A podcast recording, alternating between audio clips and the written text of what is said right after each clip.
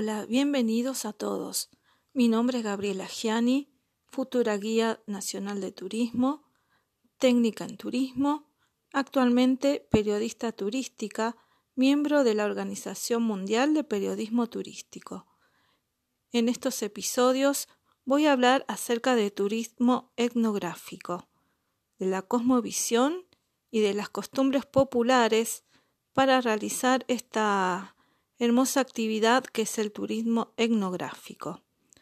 Bueno, para comenzar vamos a definir la palabra etnografía, donde el término etno significa pueblo y grafía el estudio de, por lo tanto podemos definirlo como el estudio de los pueblos.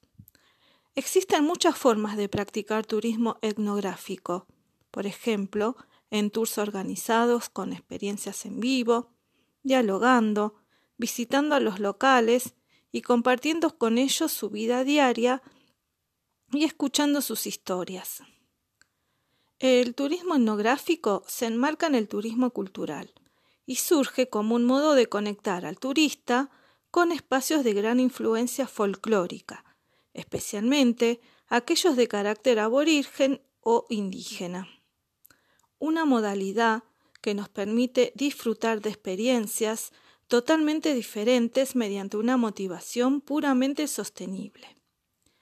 Eh, este turismo se refiere al estudio y preservación de sus costumbres culturales. El fin de este es acercarnos de una manera más profunda a la cotidianidad de las personas de un pueblo, su historia, vivencias, es decir, en otras palabras, es experimentar el día como si fueran nativos de ese lugar. Este turismo se da en lugares que poseen grupos étnicos, pueblos como los ubicados en la cadena andina y otras zonas de América. Encajan en este perfil perfectamente. Pero también encontramos sitios en África y en Australia y se caracterizan por la posibilidad de visitar a los aborígenes en su comunidad habitual o con raíces ancestrales también eh, hay para visitar con esta temática. Además de, visitar sus, sitios de convivencia, en muchos países y regiones existen los museos y centros etnográficos. En estos atractivos turísticos podemos encontrar sus valores que se dividen en materiales e inmateriales, patrimonio mueble o inmueble. La cultura material heredada del pasado son los paisajes humanizados, usos históricos del suelo, edificios como la arquitectura doméstica, la arquitectura productiva, comercial, religiosa y pública. Los objetos como muebles son las herramientas, artefactos simbólicos y la relación entre estos objetos y, los modos de vida. La cultura heredada son también las formas de vida, del trabajo y sus usos del pasado como la agricultura, la pesca, los oficios, industrias y prácticas políticas y religiosas. En la cultura inmaterial encontramos costumbres como modos de hacer, saberes, valores, actividades pragmáticas como la alimentación, vestimentas, técnicas de oficios, experiencias adquiridas. Y también encontramos hechos simbólicos como la lengua, las fiestas populares, las danzas, juegos, música, leyendas y mitos. Eh, bueno, ahora vamos a hablar del tipo de turista etnográfico, ¿sí? Que es aquel que tiene la expectativa de vivir experiencias nuevas en una cultura desconocida, para aprender la forma de vida del poblador local. Eh, estos pueden observar cómo piensan, sienten y actúan y a la vez luego cumplir eh, un papel significativo que tienen los turistas de difundir estas vivencias ya sea con memorias escritas, con fotografías y filmaciones. Pero acá en este punto quiero hacer un paréntesis sumamente importante.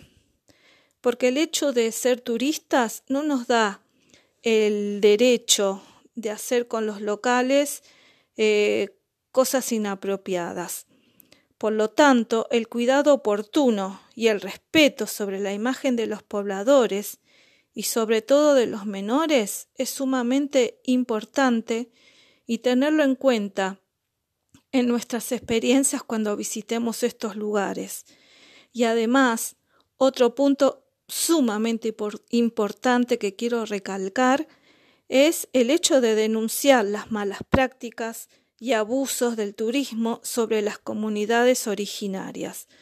Por ejemplo, em, he conocido casos donde eh, guías turísticos no profesionales o grupos de personas que se dedican a vender a turistas extranjeros, visitar a aborígenes de su región, pero no, no mantienen ese respeto que deberían tener, eh, que por ejemplo exigir a los niños hacer cosas que no, que no les corresponden, o obligar a la gente a hacer este tareas payasescas para entretener a los turistas. Así que en estos casos esos dos puntos sumamente importantes hay que tenerlos en cuenta, ¿sí? Por el respeto de estas comunidades. Así que bueno, aclarado esto, les sigo comentando que estos atractivos turísticos no tuvieron el impacto de la modernidad y mantienen totalmente sus orígenes, conservan sus patrimonios y los transmiten a través de generaciones mediante la oralidad costumbres y ritos, hábitos e ideologías, identidad cultural y social en medio de un entorno natural, que hacen de estos atractivos turísticos un maravilloso encuentro con la misma cosmovisión. En estos capítulos voy a hablar bastante acerca de la cosmovisión y de las costumbres populares. Y ya que hablamos de la cosmovisión, ¿qué es? Hay muchas definiciones al respecto y para ustedes elegí la siguiente definición. Cosmovisión quiere decir visión del mundo. Esto es la perspectiva, concepto o representación mental que una determinada cultura o persona se forma de la realidad.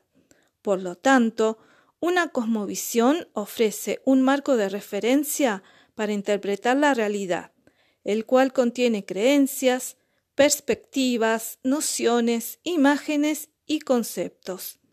En este caso voy a hacer hincapié en la cosmovisión andina, que es el tema central de este episodio para ligarlo con turismo y sus atractivos.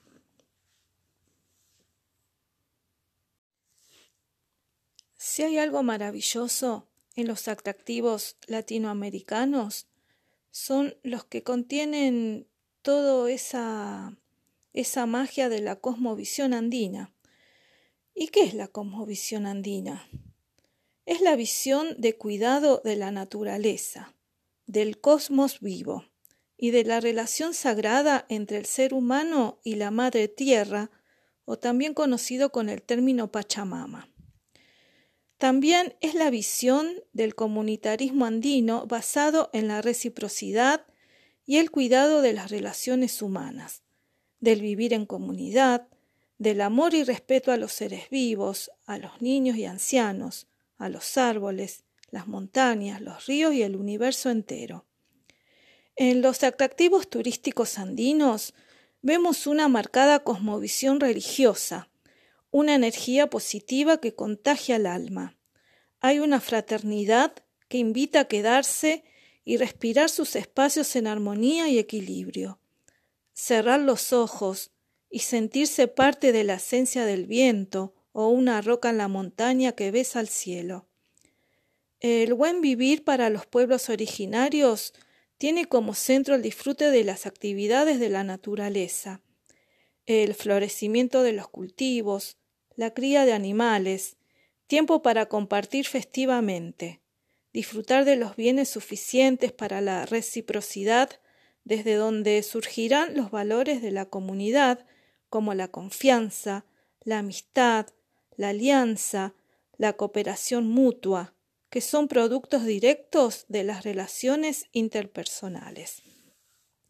Y ahora, hecha la introducción correspondiente, les voy a citar los países que van a formar parte de próximos episodios, países que tienen lugares turísticos maravillosos con esta temática, y ellos son Argentina, Bolivia, Chile, Colombia, Ecuador, Perú y Venezuela. Dentro de América del Sur, países hermanados a través de los Andes. Y a modo de presentación, Voy a enumerar ejemplos de lugares turísticos en cada país que serán desarrollados en profundidad en próximos episodios. Voy a empezar por Argentina, donde la cosmovisión andina tiene sus máximos exponentes en las provincias de Salta y Jujuy, lugares para andar, recorrer y perderse por los caminos norteños, zigzagueantes, sorprendentes y mágicos de estas provincias. Esta es una invitación de esas que no hay que dejar pasar, pues asegura descubrir tantos los sitios arqueológicos como la cultura local, por ejemplo, en Purmamarca, Humahuaca, Valle Colorado y las comunidades en Tartagal. Además de la cosmovisión andina, compuesta por los grupos aborígenes de quechuas, calchaquíes y aymarás, hubo bases indígenas precolombinas muy importantes en Argentina. Los habitantes de la Mesopotamia, con la cultura guaraní, los pertenecientes al grupo del Gran Chaco, destacándose los pueblos Huichi y Cuam, y los pueblos de cazadores, recolectores del sur en la Patagonia, principalmente los pueblos Ranquel, Auninec y Mapuche. De hecho, no alcanzaría un solo episodio entero para cada provincia. Por eso en los siguientes episodios voy a tratar cada atractivo turístico en particular. Seguimos con Bolivia. En Bolivia, el país ofrece no solo la cultura andina, también hay atractivos con hermosos destinos tropicales, como los bosques y cascadas, parques nacionales sorprendentes, maravillosos sitios históricos, todos influenciados por algunos de los grupos étnicos, como los moxos, los guarayos, ayoreos, guaraníes y chiquitanos. Se destaca en Bolivia la zona del lago Titicaca, la ciudad de Potosí y las regiones lindantes con Perú por sus influencias incaicas y las salinas de Uyuni, isla Incahuasi y Laguna Verde. Ahora nos vamos para Chile.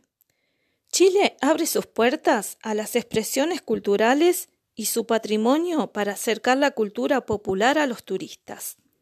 Esta es una nueva tendencia que representa en muchos casos una oportunidad para el desarrollo de comunas y localidades que hoy no cuentan con una oferta turística consolidada, pero sí disponen de un potencial para ofrecer a sus visitantes experiencias turístico-culturales significativas. En Chile se destacan atractivos como la exótica y misteriosa isla de Pascua. Si existe un lugar en el mundo rodeado de misterio, ese es la isla de Pascua, considerada uno de los pocos lugares del planeta donde existe una cultura ancestral vigente y en desarrollo. La isla de Pascua es uno de los lugares de Chile más conocidos en el extranjero, famosa mundialmente por sus moais y la cultura ancestral Rapa Nui. Otro lugar que destaca la cultura ancestral viva imperial en Lago Budi. La zona costera de la región de la Araucanía permite vivir una experiencia única de naturaleza, historia y prácticas ancestrales donde el pueblo mapuche, lafkenche, conserva su cultura y tradiciones en torno al lago Budi. Otro atractivo de máxima expresión es Chiloé. La cultura chilota ha sido motivo de admiración creciente, reconocido como el último bastión de la hispanidad. sus fortificaciones hispánicas, sus coloridas iglesias de madera, 16 de las cuales fueron declaradas Patrimonio de la Humanidad por la UNESCO, y sus emblemáticos palafitos del Cagüe y Castro. Son visitas obligadas para cualquier viajero interesado en conocer la cultura y la historia insular.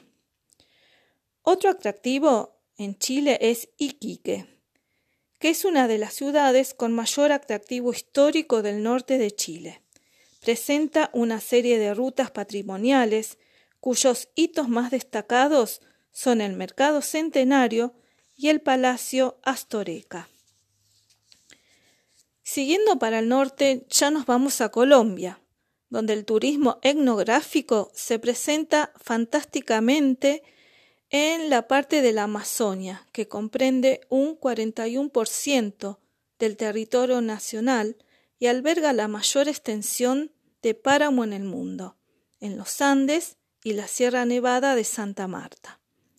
Los pueblos originarios en estos territorios tienen una relación muy íntima con el medio ambiente.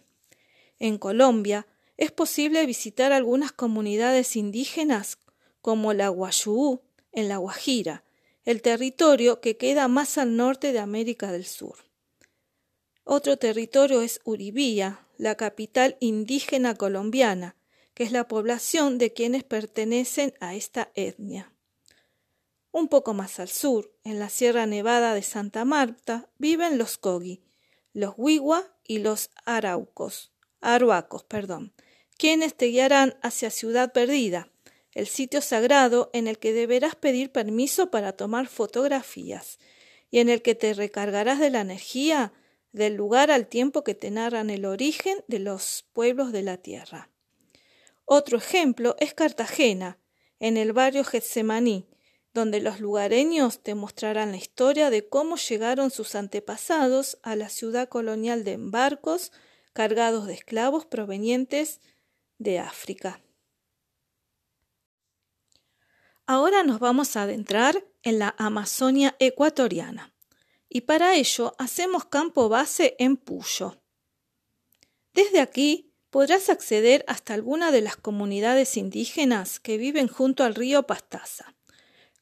Con los Quichua, por ejemplo, no estará de más experimentar cómo es convivir con ellos unos días mientras aprendes sobre sus tradiciones. Un poco más lejos, en los alrededores de Macas, otra de las ciudades selváticas de la Amazonia ecuatoriana, podrás conocer a los Shuar, una comunidad indígena que practicó la jibarización o reducción de cráneos hasta mediados de los 90. Si van ahora no se preocupen, ya que esa práctica no la realizan más. Además de disfrutar de la vida en plena naturaleza, eso sí, no olviden por favor el repelente para mosquitos y todos los cuidados para adentrarse en la selva. Y es la oportunidad aquí de aprender y descubrir todo lo que quieras sobre la cultura indígena ecuatoriana. Eso será una experiencia única. Encontramos la comuna Sachilas del Hua. El turismo es una actividad de reciente organización que está promovida por un grupo cultural llamado Chino Pibolón en esta región, en las instalaciones del Ecomuseo Etnográfico Chinopis Sachila, apoyada por la municipalidad y ONG. Aquí se practica el chamanismo y son varios los chamanes que se dedican a esta actividad dentro de la comunidad por medio de una asociación en esta comuna, la cosmovisión se divide en tres partes, en la religión ancestral, en el nacimiento ancestral y en la muerte ancestral. Esta comunidad de sachilas tienen muchas creencias y prácticas religiosas para conocer y disfrutar de su en su estadía. Ahora nos vamos para Perú. Si hay un turista que quiera realizar realmente un turismo etnográfico, Perú es el país ideal. es la forma de poder conectar al turista con espacios de gran influencia cultural y folclórica, especialmente aquellos de carácter aborigen o indígena. Una modalidad que nos permite disfrutar de experiencias totalmente diferentes a todo lo visto. En Perú encontramos en primer lugar el santuario Machu Picchu en Cusco. Ahí pueden disfrutar de la ciudadela de Machu Picchu, que es considerado el principal punto turístico y uno de los más visitados a nivel mundial.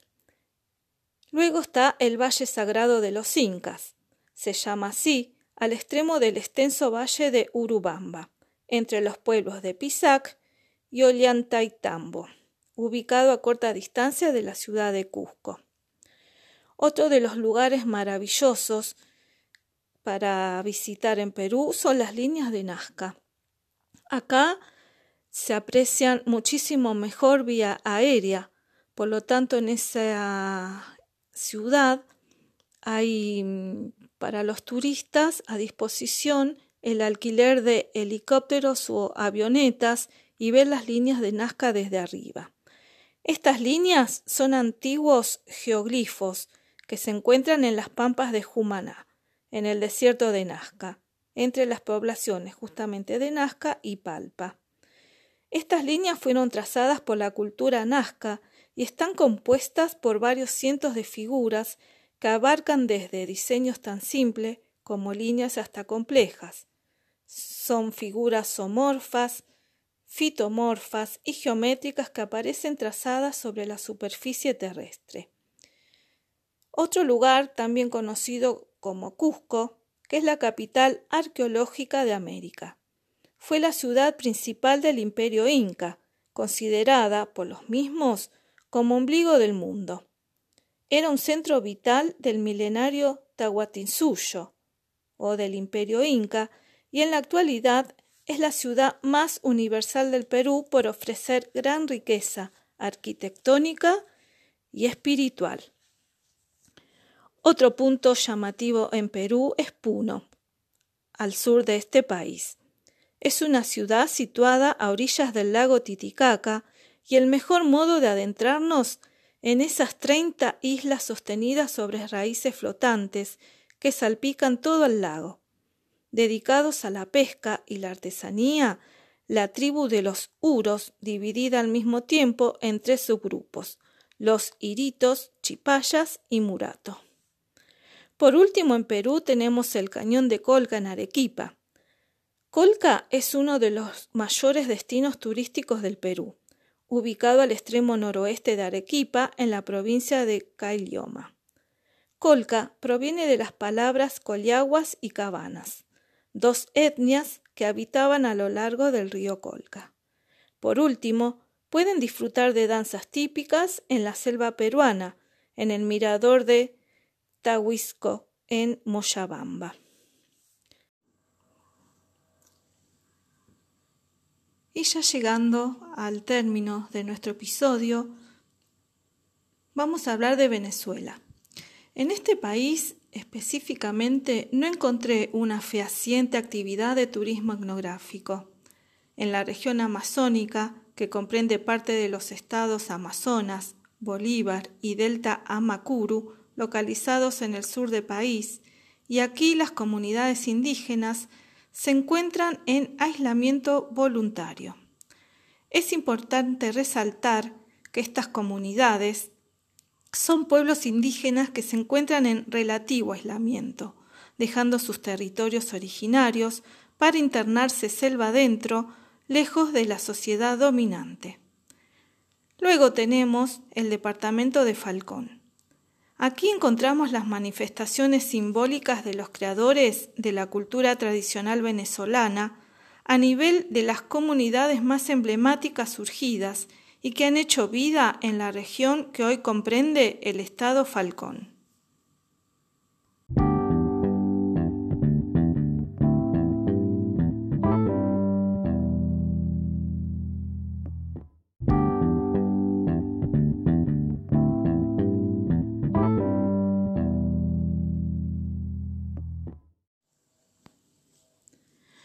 Finalizando este primer episodio, cabe recordar que respetar, conservar y adorar a la naturaleza es parte de su cotidianidad. Así que, si piensan visitar alguna comunidad indígena, tengan en cuenta que su actitud frente a estas prácticas o creencias va a determinar si es o no bienvenido. El turista etnográfico es muy polémico, ya que en muchas ocasiones se realiza con el fin de vivir una experiencia exótica y no existe conciencia del impacto negativo que se puede generar. La realidad es que la sostenibilidad de estas culturas depende directamente del valor que se le da a su cosmovisión y costumbres. Actualmente, debido a la oleada de este tipo de turismo, muchas comunidades van perdiendo su identidad al convertir su cultura en un bien de mercado. Por esto, es cada vez más común encontrar tours de un día que invitan a disfrutar de bailes folclóricos, comprar artesanías y tomar algunas fotos. Sin embargo, si lo que realmente buscan es conocer a fondo las diferentes etnias y aprender de su riqueza humana y cultural, lo mejor es que se tome un tiempo para encontrar una experiencia auténtica que le permita a ustedes también contribuir con sus acciones al respecto, al respeto, perdón, y permanencia de la comunidad que lo reciba. Los saludo con profundo agradecimiento y nos encontramos en el próximo episodio.